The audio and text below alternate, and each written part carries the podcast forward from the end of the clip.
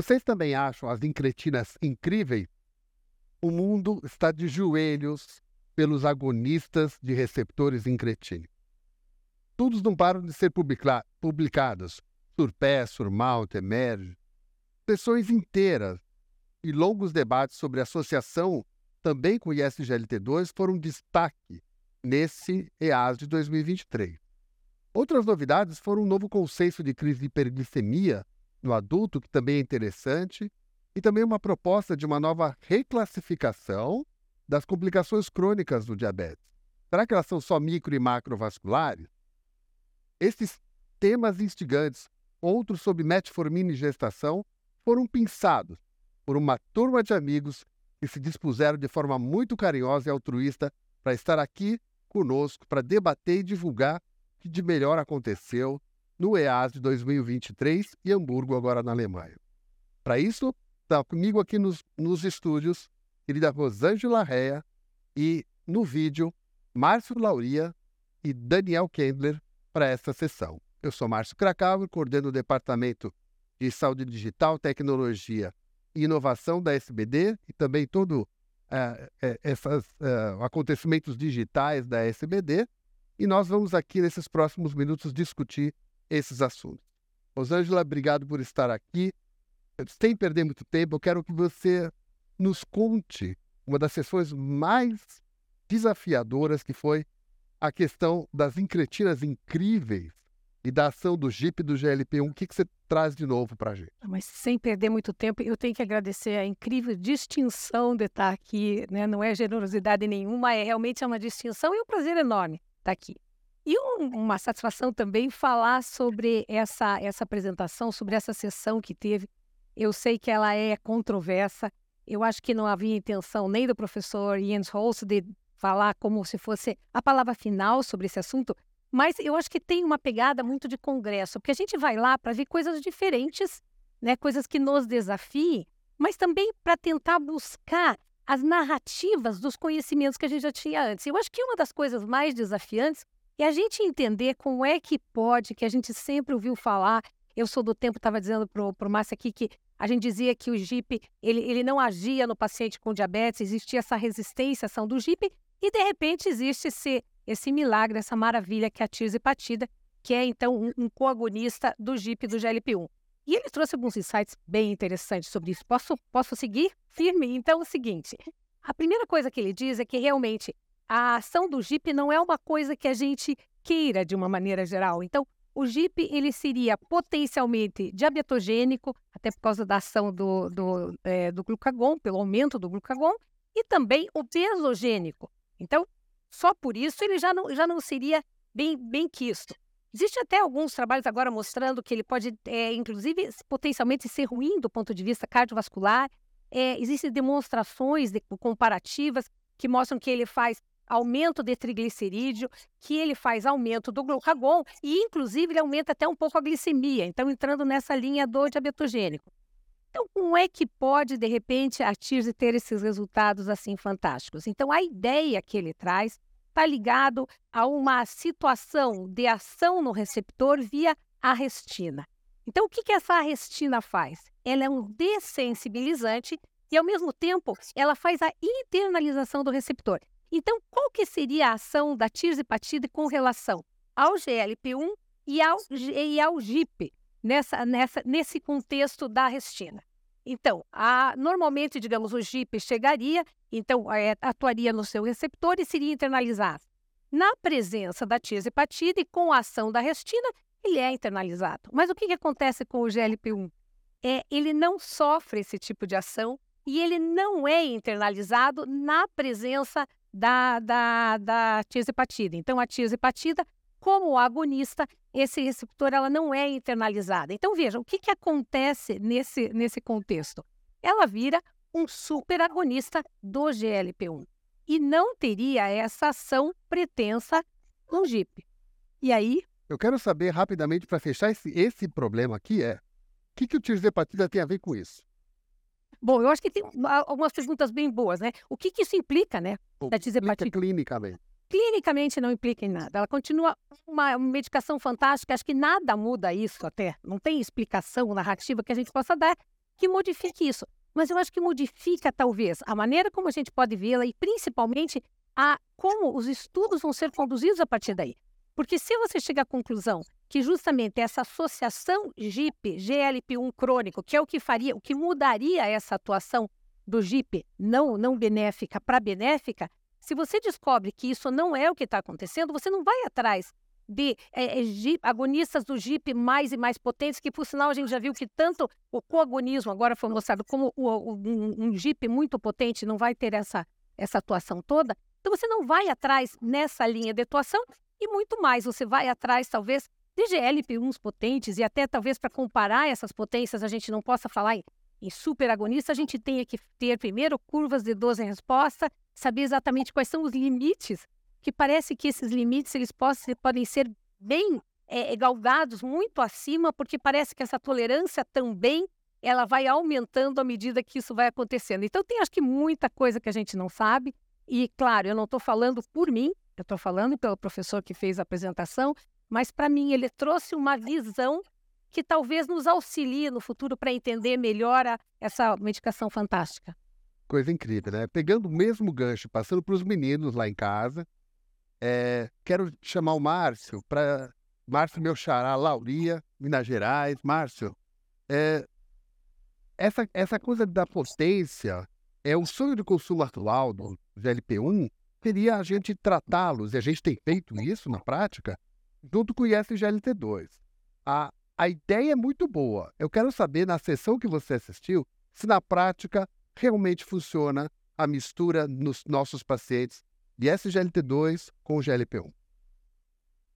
É, primeiro, também gostaria de agradecer a lembrança do meu nome e parabenizar o Márcio e sua equipe por essa cobertura do EASO. Tem muito tema interessante. E quando a gente que trata paciente com diabetes vai estudando as novas drogas e e os mecanismos de ação, os benefícios além do controle glicêmico, a impressão que a gente tem é que os agonistas de GLP-1 e os inibidores da SGLT2 a cada dia ganham mais espaço. E aí a gente tem esse dilema, vai escolher um, vai escolher o outro ou vai associá-los, né? Então foi mais ou menos essa a grande pauta de uma mesa que eu fiz, que eu, que eu assisti, que na verdade eram quatro palestras. A primeira era falar sobre os benefícios além do controle glicêmico para o paciente no coração, depois no rim depois no fígado e depois tentando responder essa pergunta do Márcio Krakauer se vale a pena associar os dois se você tem um benefício adicional de usar as duas drogas. E aí o que fica disso aí é primeiro, uh, assim, quando que eu vou optar por um ou por outro, a gente sabe que o inibidor de SLT2 ele tem uma ação é, principal na questão da quando você tem uma disfunção cardíaca ou uma, uma doença renal, nesses casos eles realmente a maioria dos consensos já mostram para nós, ele tem mais evidências, né? É, por outro lado, os, os agonistas de GLP-1 têm uma, uma, uma potência maior para controle glicêmico, uma potência maior para controle de peso, e também tem alguma coisa a mais, talvez, que a gente precisa estudar um pouquinho mais a relação com a prevenção de acidente vascular encefálico, né, que a gente percebe isso. E do ponto de vista mecanístico, Parece que os inibidores da SGLT2 têm uma ação bem assim hemodinâmica, hormonal, é, até na tinha uma, umas ações que eles colocam de receptor também que eu achei bem interessante de, deles, dessas drogas atuarem não só naquele canal de sódio potássio da membrana, mas também em alguns outros receptores intracelulares que, que explicam esse efeito metabólico de uso de vias energéticas é, baseado na cetona e que isso pode preservar o biócito, pode preservar a célula renal, né? Então tem muito mais uma ação a nível de preservação é, de células que já estão sofrendo um processo de, de, de, agressão e um processo também hemodinâmico, enquanto que os agonistas de LP1 têm esse efeito peso e glicose que a gente sabe, mas tem também um efeito anti-inflamatório e talvez anti-aterosclerótico e, e, quem sabe até antifibrótico. Então, quando você soma as duas coisas, né, Márcio, do ponto de vista mecanístico, a gente vê que poderiam ser é, coisas complementares e que poderiam realmente é, beneficiar os pacientes. Agora, o que faltam são evidências. Né? A dúvida que se tem é: eu devo iniciar com os dois de cara ou eu devo iniciar um, dependendo do que eu quero, e depois, se eu precisar, eu associaria o outro? A gente não tem essa essa resposta, até o grego que, que, que foi quem respondeu é, é, essa pergunta durante a sua apresentação ainda foi bem conservador no intuito de que você pode é, escolher a prioridade que você vai colocar e aí sim, depois, se você precisar para melhorar a questão de peso, melhorar a questão glicêmica, você pode associar a outra droga. Então a gente ainda aguarda, tem alguns trabalhos em andamento que tentam responder essa pergunta. Se você já começar com os dois de cara, é melhor do que você começar um e depois, se precisar, introduzir o outro. O que a gente sabe até o momento é que é segura essa associação e que eles atuam em, em mecanismos distintos, né, e que podem trazer benefícios distintos e que, levando em consideração que o paciente com diabetes tipo 2, ele tem uma série de problemas, essa associação, talvez até junto com a metformina também, que a gente não precisa abandonar, seria um tratamento padrão ouro para a grande maioria dos nossos pacientes portadores de diabetes tipo 2. A gente vai ter que aguardar mais um pouco, mas é isso que está se desenhando aí, a gente está aguardando os novos trials a gente sabe assim é que os estudos que tem agora dessa associação, um mais um não é igual a dois, né? Que apesar dessa soma ter teoria muito boa, na prática, os poucos estudos que já tem ainda não se mostraram tão potentes, tanto para a glicada, mas é, é, são boas associações e que a gente pode usar. E pensando nisso, Daniel, eu queria é, também te dar as boas-vindas e falar um pouquinho que teve um, ah, uma discussão sobre o novo consenso do ADA e do EASD. A gente está falando aqui de associação, de se droga ou começar junto ou começar separado. Tem de novo nessa discussão do novo consenso ADA e EASD para hiperglicemia. Olá, Márcio, companheiros. É, agradecer também aqui o convite da SDD Nacional. É um prazer poder trazer alguns dos highlights né, do, desse congresso EASP. Eu acho que todos nós que fomos, concordamos é, que, enfim, foi um excelente congresso, um dos melhores dos, é, dos últimos anos. É, e uma das coisas legais de você ir nesses congressos também é você ver lá em primeira mão é, lançamentos, enfim, é, de estudos, abertura dos dados de estudos, e você vê com as pessoas, enfim, é, com os principais autores, os primeiros autores essas sessões.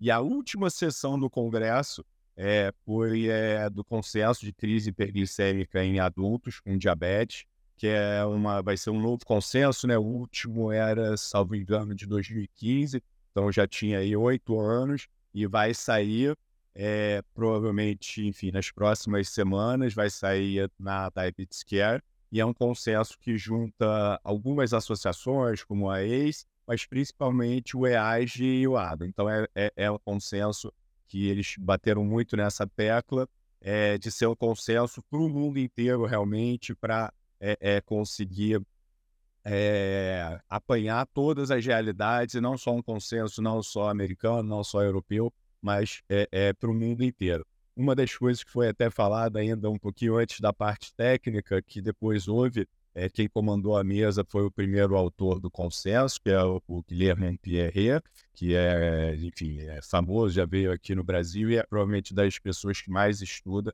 e entende de hiperglicemia intra-hospitalar, crise hiperglicêmica. Só lembrando que a gente está falando em crise hiperglicêmica, estamos falando em cetoacidose, estado hiperosmolar e hiperglicemia.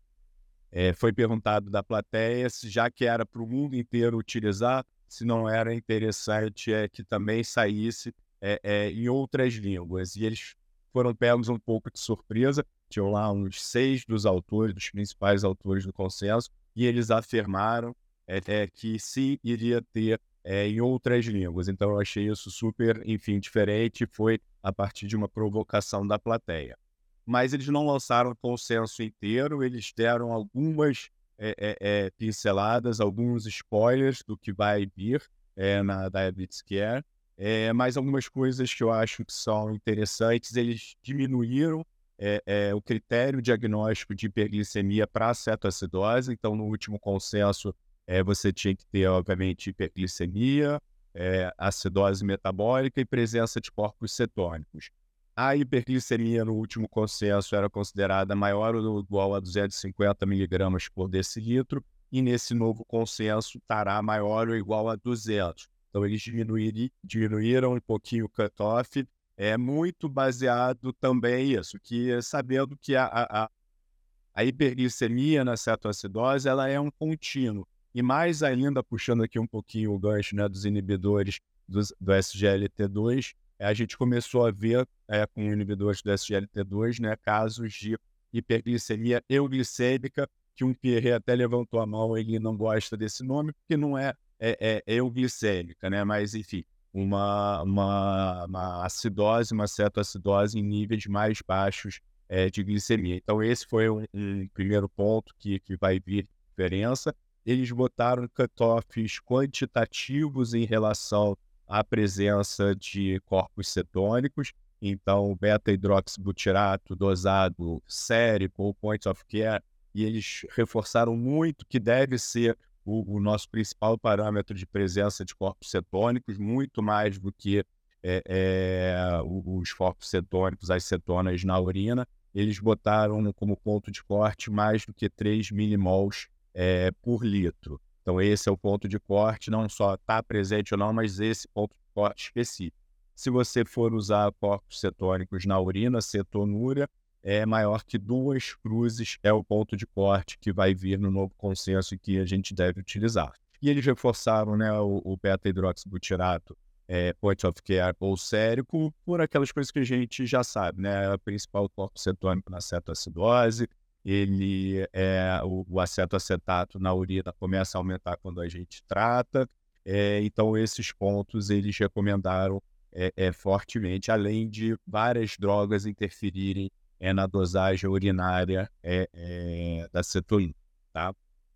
Em relação à acidose, também mudou um pouquinho, continua um pH menor do que 7,3 para você definir a acidose, mas para dizer que ela é, é, é, acidose metabólica, eles aumentaram o bicarbonato, que antigamente era 15 mEq por litro, agora no novo consenso virá é, menor do que 18 ao invés de menor do que 15.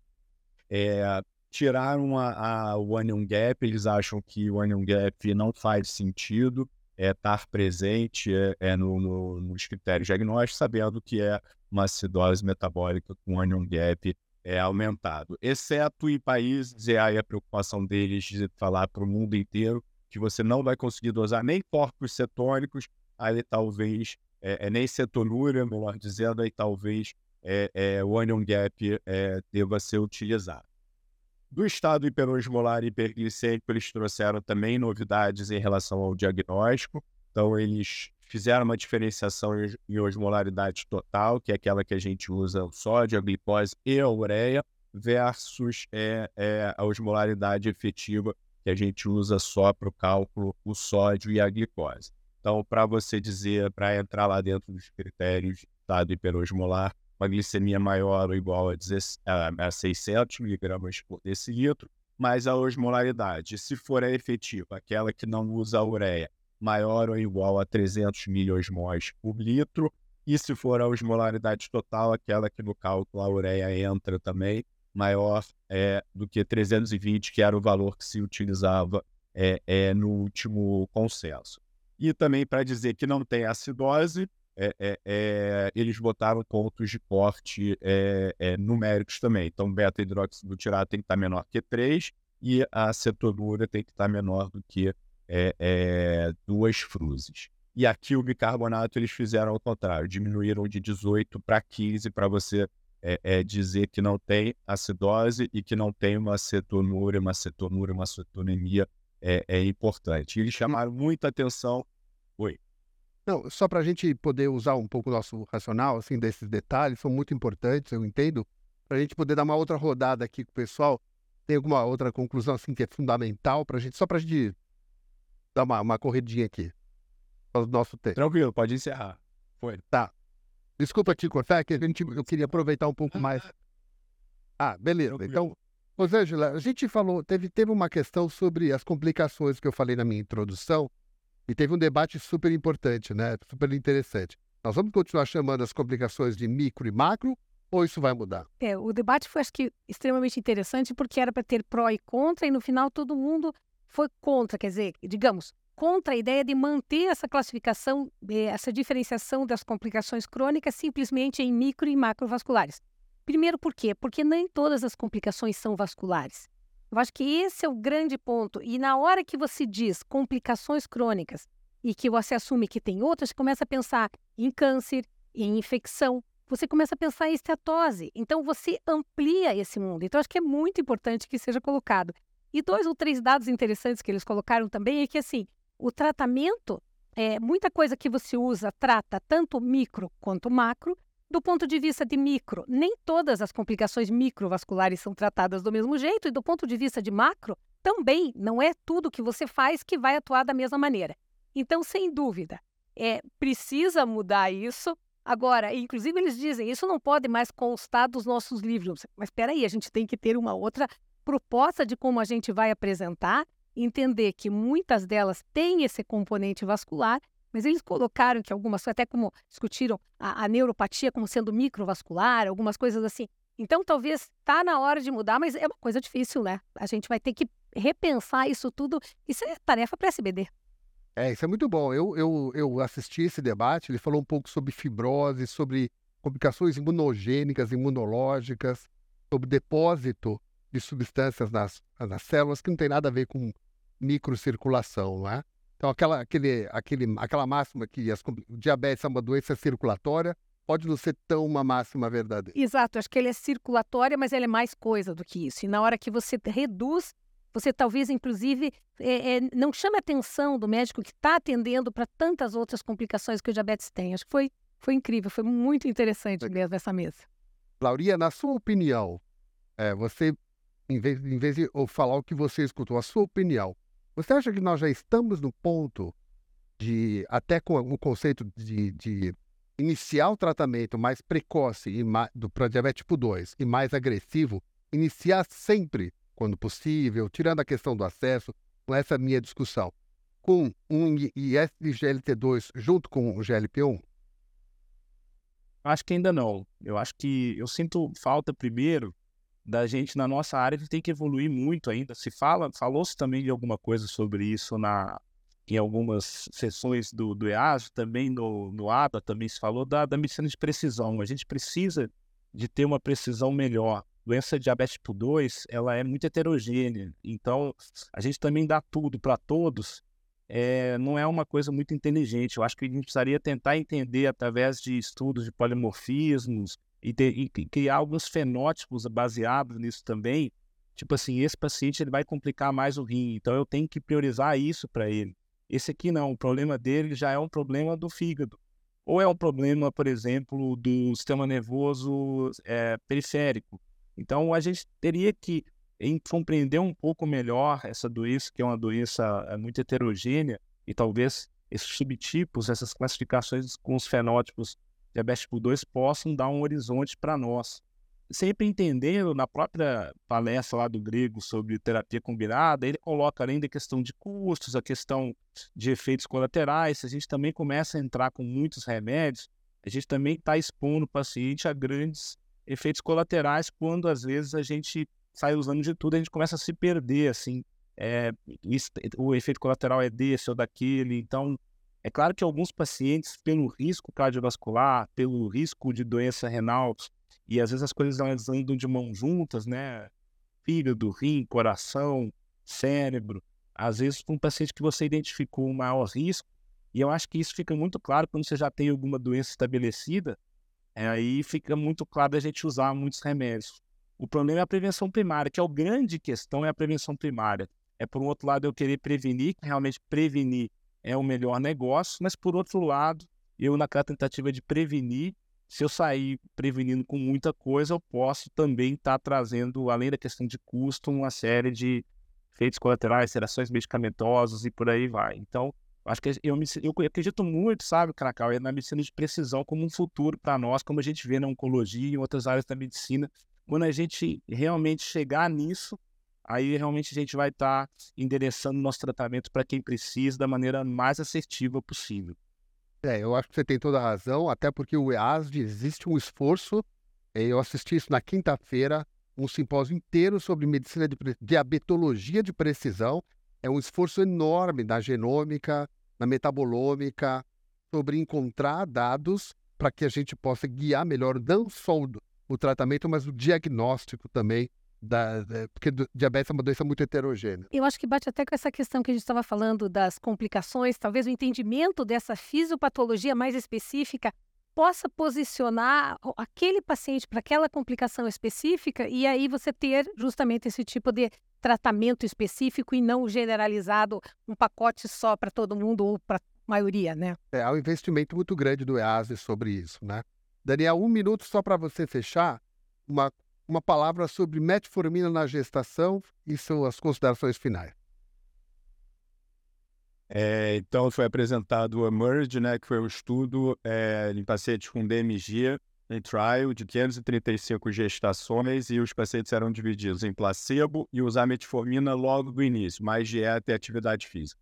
Tinha como endpoint final, é primário, é, ver se eles iam ter que usar menos insulina é, e ter glicemias ao final melhor. O endpoint primário não fechou, ou seja, usar metformina ou placebo não foi mais é, é, eficaz em relação a esse endpoint é, composto, mas tiveram algumas, alguns dados que, que foram interessantes. Mulheres ganharam menos peso e eram mulheres já com índice 30 no grupo que usou metformina e teve menos bebês é, com mais de 4 quilos nas mulheres que usaram metformina. Por outro lado, os bebês com peso menor que 2,500 menor que o percentil 10 é, não foi significativamente, é, estatisticamente significativo, mas teve uma tendência a quem usou metformina também ter bebês tendendo para é, pequeno para a idade gestacional, que é uma preocupação com o uso da metformina por ela passar é, é, pela placenta é, de forma importante.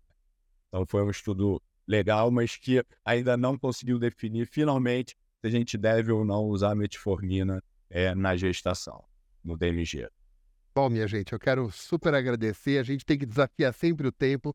Não é só nossa nossa vida pessoal, mas às vezes é numa gravação de um produto desses. Mas hoje as pessoas querem assistir algo mais direto e é isso que a gente veio fazer aqui. Acho que vocês cumpriram isso com brilhantismo. Foi muito interessante. Os dados que a gente apresentou aqui são muito importantes. Eu acho que só vai ganhar a Sociedade Brasileira de Diabetes e as pessoas que puderem assistir esse, esse acontecimento que foi isso daqui. Então eu quero super agradecer e a gente fica por aqui até o próximo capítulo da cobertura do EASD 2023.